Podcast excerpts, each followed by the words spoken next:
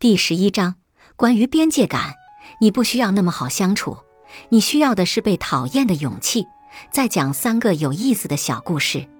第一个故事发生在武则天当政期间，武则天曾下令禁止屠杀牲畜，期间有个叫张德的官员喜得贵子，就杀了几只羊宴请亲友。然而在宴席上，有个叫杜素的客人偷偷藏了一块羊肉。第二天，向武则天告发了张德。大殿之上，武则天特别淡定，首先恭喜了张德。当张德叩谢的时候，他又补了一句：“听说你的宴席上有肉。”张德吓得跪地求饶。然后武则天拿出了那块肉，并且把杜素的折子公之于众。武则天对张德说：“我虽然下令禁止屠宰，但是喜事不在禁令之内。”你以后宴请朋友，一定要认真挑选。第二个故事发生在我大学毕业那年，刚进一家新公司的我认识了一个高高瘦瘦的男生，因为我们年纪相仿，而且他特别热情且健谈。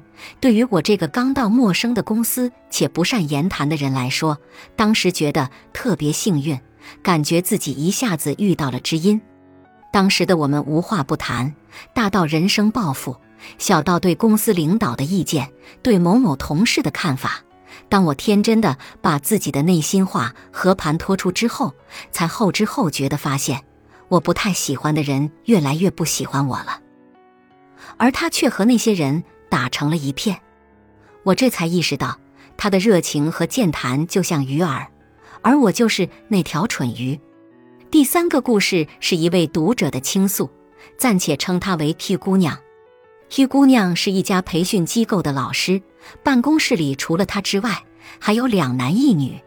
有一天，女老师的手机响了，但人没在，一个男老师就怂恿 Q 姑娘去接一下，还说万一有什么急事呢。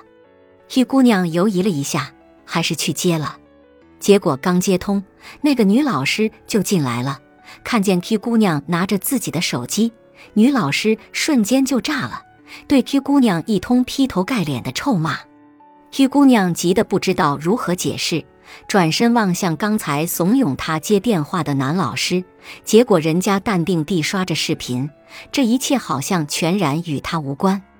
这些人品拙劣的家伙提醒了我们，不能什么话都跟别人讲，你说的是心里话，别人听的可能是笑话；也不能什么事情都照办，你以为是助人为乐。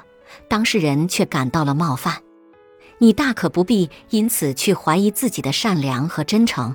善良和真诚永远都没有错，错的只是没有分清对象。所以你该反省的只是自己看人的眼光。我的建议是，不要勉强自己跟志不同、道不合的人合得来。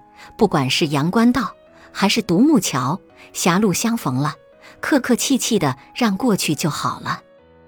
就好比说，我喜欢臭豆腐，你喜欢喷香水，我们就互相离远点儿，谁也别熏着谁。需要特别提醒一下，当你的朋友愿意在你面前展现他的疲惫和游离时，请首先将这种情况视为信任自己，而不是视为怠慢或者没教养。与此同时，不要抱着一段关系必须像游轮一样豪华且稳固，到了一定的年纪。你就应该知道，泰坦尼克号也是会沉没的。